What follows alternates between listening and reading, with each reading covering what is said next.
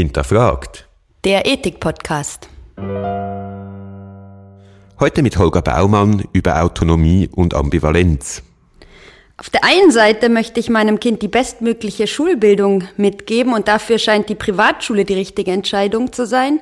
Auf der anderen Seite aber möchte ich nicht zu einem Bildungssystem beitragen, das Chancenungleichheit fördert. Einerseits würde ich schon gerne eine akademische Karriere anstreben, aber andererseits weiß ich doch nicht recht, ob ich mich wirklich mit meinem Leben der starren Logik einer universitären Laufbahn unterordnen möchte.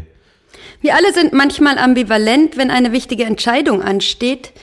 Aber wie sind solche Situationen philosophisch einzuordnen und was können wir aus dem Nachdenken über Ambivalenz, über das Ideal der Autonomie lernen? Darüber wollen wir mit unserem heutigen Gast Holger Baumann sprechen. Holger Baumann ist wissenschaftlicher Mitarbeiter im Netzwerk Menschenwürde hier am Ethikzentrum der Universität Zürich und er hat sich in verschiedenen Publikationen mit Autonomie befasst und in seiner Doktorarbeit spezifisch das Verhältnis zwischen Ambivalenz und Autonomie thematisiert. Und wir freuen uns sehr, dass er heute hier ist. Holger, herzlich willkommen. Hallo. Holger, der Begriff der Ambivalenz wird ja in der Alltagssprache ganz unterschiedlich verwendet. Äh, wir sagen, dass eine Person ambivalente Signale aussendet. Wir nennen Gefühle ambivalent, sprechen von ambivalenten Überzeugungen, ambivalenten Wünschen und vielem mehr. Um welche Art von Ambivalenz soll es nun eigentlich gehen? Klar ist zuerst mal, dass der Begriff der Ambivalenz äh, im Alltag viel weiter gebraucht wird, als äh, ich ihn verwende in meiner Arbeit. Im Alltag sagen viele Leute, dass sie ambivalent sind und sie meinen manchmal nichts anderes, als dass die zum Beispiel unentschieden sind. Äh, manchmal meinen sie auch, dass es einfach zwei Dinge gibt, die sie gerne wollen würden und dann ist es eher erstmal ein Wertkonflikt. Und so wie ich Ambivalenz definiere, Harry Frankfurt folgen, der der wichtigste Philosoph in der Autonomiedebatte ist, der das äh, Thema der Ambivalenz sich vorgenommen hat. Äh, in meiner Definition sind Ambivalenzkonflikte erstmal Identitätskonflikte. Sind die Konflikte, die wir eingangs im Intro erwähnt haben, also beispielsweise diese Entscheidung, soll ich mein Kind in die Privatschule äh, schicken oder nicht, sind das Identitätskonflikte? Ja, bei dem ersten Beispiel dachte ich tatsächlich, ah, da bin ich nicht so sicher, ob das jetzt ein Ambivalenzkonflikt ist. Mm, bei dem zweiten Beispiel kommt es auch ein bisschen darauf an, wie es genau beschrieben wird. Also zuerst mal ist es natürlich oft so, dass wir verschiedene Güter oder verschiedene Dinge haben, die wir wollen. Das sind noch nicht Ambivalenzkonflikte. Wir müssen einfach zwischen verschiedenen Optionen wählen. Ambivalenzkonflikte wären es dann, wenn wir sozusagen auf beiden Seiten des Konfliktes stehen und beide Seiten für unsere Identität von Bedeutung sind. Kannst du uns ein Beispiel geben, was jetzt diesen identitären Aspekt in einem Konflikt aufgreifen würde? Es gibt äh, meiner Meinung nach zwei Arten von Ambivalenzkonflikten. Eins ist, wo man auf ein und dasselbe Objekt unterschiedliche Einstellungen hat. Also das Beispiel der Hassliebe, in der eine Person eine andere Person zugleich hasst und liebt, ist zum Beispiel ein Beispiel für einen Ambivalenzkonflikt. Aber ich glaube, solche Ambivalenzkonflikte kommen gar nicht so oft vor. Relevante Beispiele sind, wo eine Person zwei Dinge wichtig nimmt, in der Weise, dass sie beide zu seinem Selbst gehören, in der aber die beiden Dinge nicht zugleich äh, realisiert werden können. Also zum Beispiel eine bestimmte Art von Karriere ist unvereinbar mit eine Familie gründen. Und wenn der Person beide Dinge in gleicher Weise wichtig sind, dann steht sie sozusagen erstmal selbst auf beiden Seiten dieses Konfliktes und dann ist es ein Ambivalenzkonflikt. Und dann könnte man vielleicht doch das erste Beispiel so beschreiben, denn die Zukunft meines Kindes ist ein wichtiges Anliegen, das ich habe und gleichzeitig ist meine Überzeugung, dass ich zu einer Gesellschaft beitragen sollte, die gerecht ist, möglicherweise auch was, was zu meiner Selbst gehört oder muss da noch was dazukommen, dass man sagt, das hat wirklich was mit meiner Identität oder meinem Selbst zu tun? Also man kann das Beispiel sicher so beschreiben. Man kann viele Beispiele als Ambivalenzkonflikte beschreiben. Man kann viele Beispiele dann wieder auflösen, dass es doch gar keine Ambivalenzkonflikte sind. Jetzt haben wir kurz gehört, was Ambivalenzkonflikte sein könnten. Weshalb ist das eigentlich ein Problem für die Autonomie? Man könnte ja denken, solange eine Person die für sie wichtigen Entscheidungen selbst fällen kann, ist die Person autonom und ob sie das irgendwie aus so einem einheitlichen Set von Wünschen heraus tut oder ob sie aufgrund ganz widerstreitender Wünsche entscheidet, ist zunächst mal irrelevant. Weshalb kommen die Leute auf die Idee zu denken, dass Ambivalenz der Autonomie entgegensteht? Ich unterscheide meine Arbeit in meiner Arbeit zwischen verschiedenen Interessen am Begriff der Autonomie. Und ein Interesse ist die Frage nach, ob eine bestimmte Entscheidung oder eine Handlung autonom ist. Und dies zum Beispiel relevant im Kontext von Verantwortlichkeit oder im Kontext von Paternalismus. Und in dem Kontext scheint mir tatsächlich, ob eine Person ambivalent ist oder nicht, nicht besonders relevant für die Frage, ob sie autonom ist. Ich glaube, dass Frankfurt, der zuerst Autonomie im Kontext der Verantwortlichkeit betrachtet hat, später seine Fragestellung wechselt und Autonomie im Kontext des guten und gelungenen Lebens betrachtet. Und in dem Kontext scheint Ambivalenz tatsächlich ein Problem für Autonomie zu sein auf den ersten Blick, weil äh, jetzt nicht mehr die Frage gestellt wird, ist eine Entscheidung oder eine Handlung autonom, sondern führt eine Person über die Zeit hinweg ein autonomes Leben. Und wenn eine Person in Bezug auf ihre wesentlichen Anliegen, das was Frankfurt Carings nennt, ambivalent ist, dann scheint es zumindest auf den ersten Blick plausibel, dass sie tatsächlich ein Problem mit ihrer Autonomie hat, was sich unter anderem daran zeigt, dass ihre Zukunft für sie undurchsichtig wird, dass sie nach und nach paralysiert wird in ihrem Handeln, dass sie gar nicht mehr weiß, wo sie steht und deshalb auch nicht mehr über ihr Leben im relevanten Sinne bestimmen kann. Also ist die Idee eigentlich, Ambivalenz ist ein Problem für die Autonomie, weil wir gar keine Entscheidungen mehr fällen können. Das ist zumindest eine Lesart der, der Ambivalenzthese. Bei Frankfurt ist die These eher ähm, nicht so sehr, dass es ein Problem, eine Handlungsinkonsistenz ist, sondern eher, dass es ein Problem ist, dass es kein autonomes Selbst mehr gibt, das über sein Leben bestimmen kann. Das autonome Selbst wird bei Frankfurt nämlich durch Zustände des Carings, äh, womit er sowas wie Anliegen meint, die das Leben der Person strukturieren, gebildet. Und zusätzlich muss die Person mit diesen Anliegen, die sie hat, identifiziert sein. Das ist ein frühes Modell der äh, Wünsche zweiter Stufen, über die sich Personen mit Wünschen erste Stufe identifiziert. Das überträgt er auf sein späteres Modell und meint, man muss von ganzem Herzen sich um Dinge kümmern, nur dann hat man ein autonomes Selbst. Und da Ambivalenz das Gegenteil von Wholeheartedness, von ganzem Herzen ist, ist nach Frankfurt Ambivalenz eine Störung des autonomen Selbst oder eine Auflösung des autonomen Selbst. Bevor wir gleich dazu kommen, wie du zu der These von Frankfurt stehst, ähm, möchte ich es jetzt noch ein bisschen besser verstehen. Weil man kann sich ja verschiedene Dinge denken. Ich bin ambivalent über die Sorte des Eises, was ich jetzt gerade da essen will. Oder ich bin, wie wir im Eingangsbeispiel genannt haben, ambivalent darüber, äh, über die Zukunft meines Kindes etc. Kann man das näher fassen, was unter den Begriff Caring da nach Frankfurt fallen sollte? Grundsätzlich sind Carings sozusagen Anliegen von Personen, die eine bestimmte Disposition zum Handeln, Handeln sind, die längerfristig sind. Das heißt, man kann nicht sagen an einem Zeitpunkt, dass eine Person sich um etwas sorgt, sondern das zeigt sich nur über die Zeit. Sie hat eine stabile Disposition, äh, diesem Anliegen entsprechend zu handeln. Es zeigt sich daran, dass sie bedauert, wenn sie ihm nicht entsprechend handelt, dass sie sich um etwas sorgt. Und ähm, sie gibt es auch nicht einfach auf, wenn, wenn sie es nicht erreichen kann.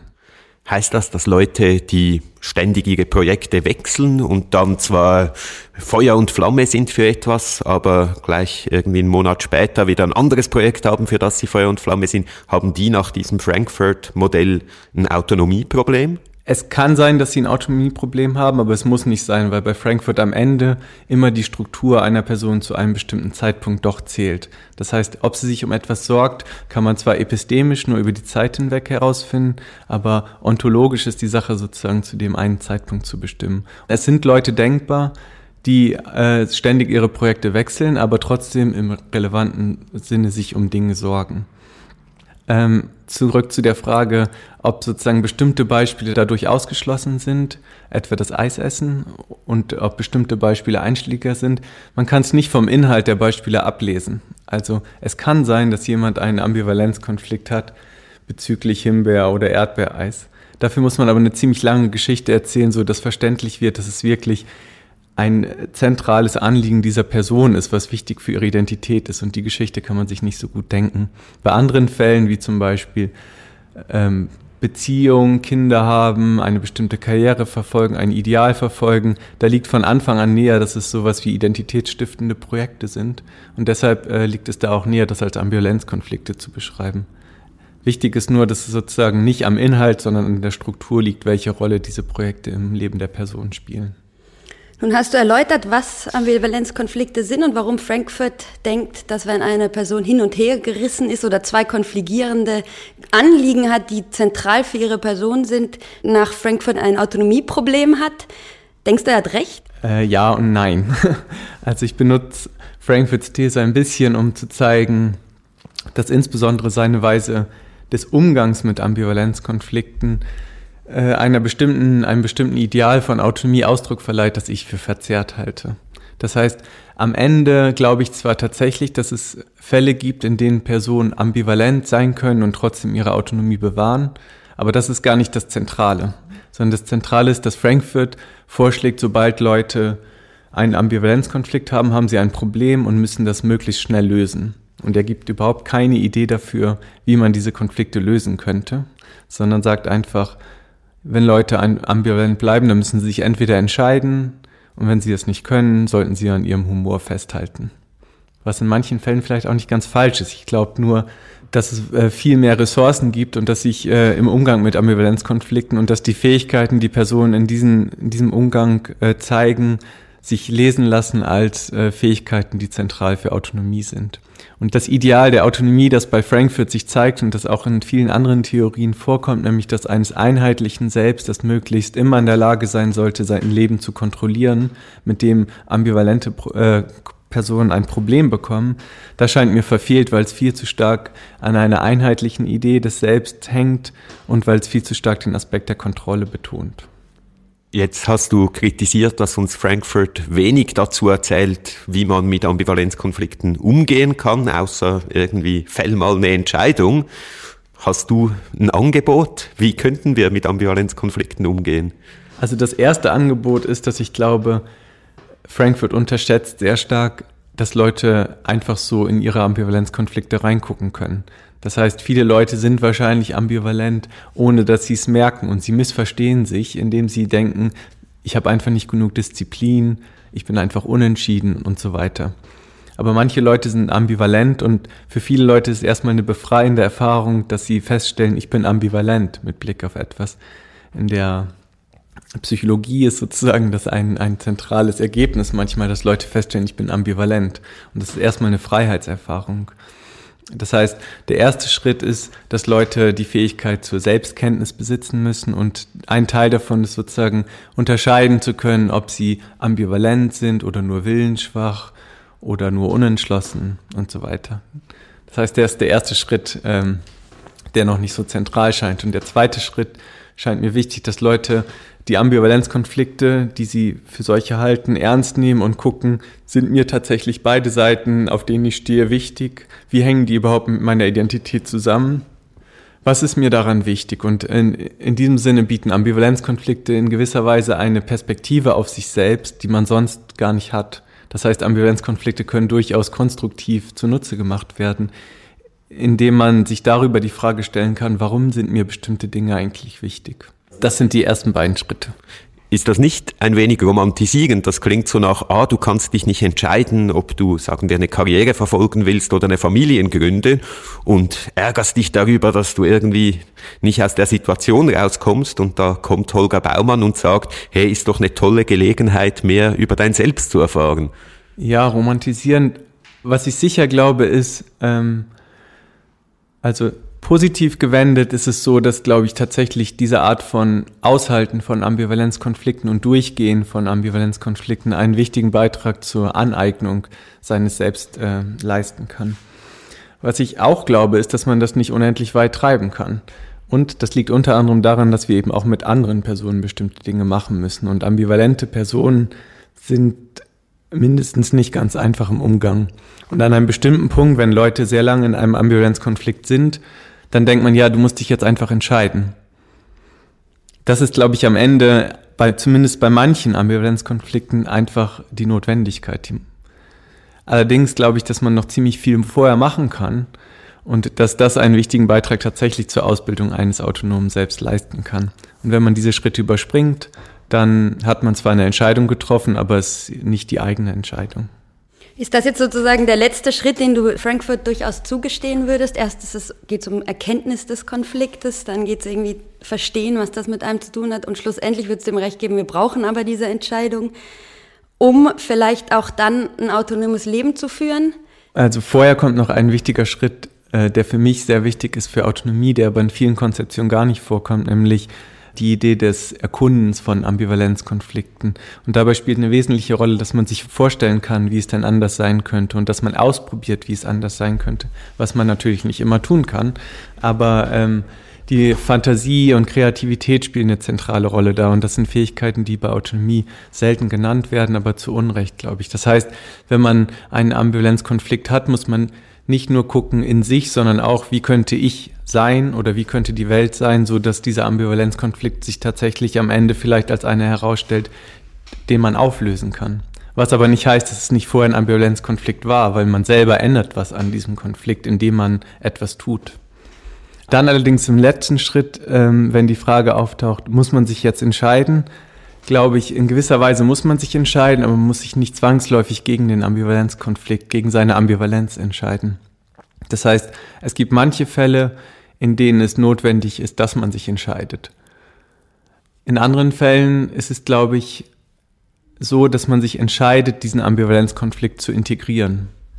Das heißt, wenn einem beide Seiten so wichtig sind und man sich auf keine Seite schlagen kann und man ein Leben führen kann, ohne äh, paralysiert zu werden, aber unter bestimmten Mühen, dann scheint mir manchmal, so bedauernswert es auch sein mag, ist die Welt einfach nicht bereit und man muss seine Ambivalenz leben. Nehmen wir mal den Fall, wo man sozusagen irgendwie diesen Ambivalenzkonflikt weiter aufrecht erhalten muss oder will. Frankfurt würde jetzt sagen, dann kann diese Person nicht autonom sein.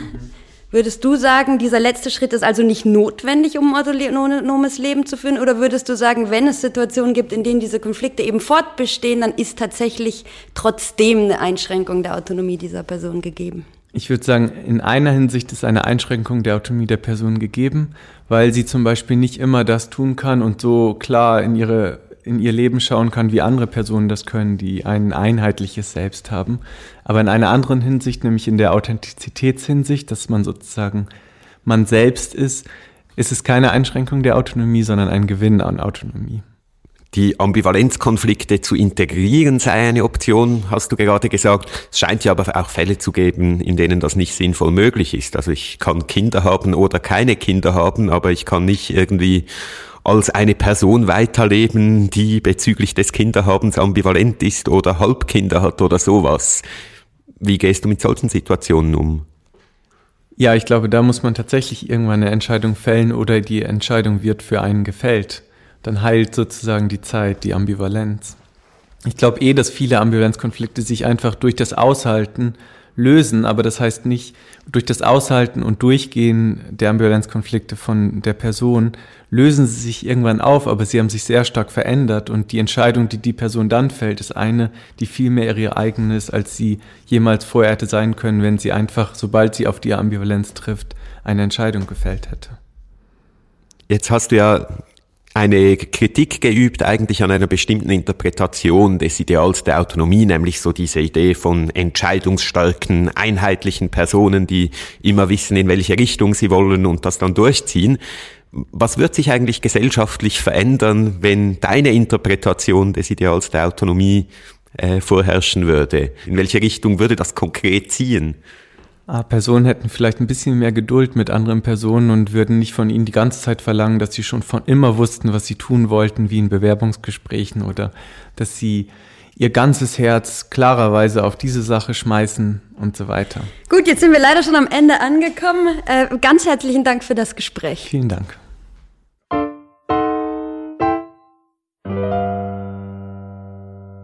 Sie hörten eine Folge von Hinterfragt, dem Ethik-Podcast mit Anna Goppel und Andreas Gasse. Sämtliche Folgen des Podcasts finden Sie auf unserer Homepage unter www.ethik.uzh.ch slash hinterfragt.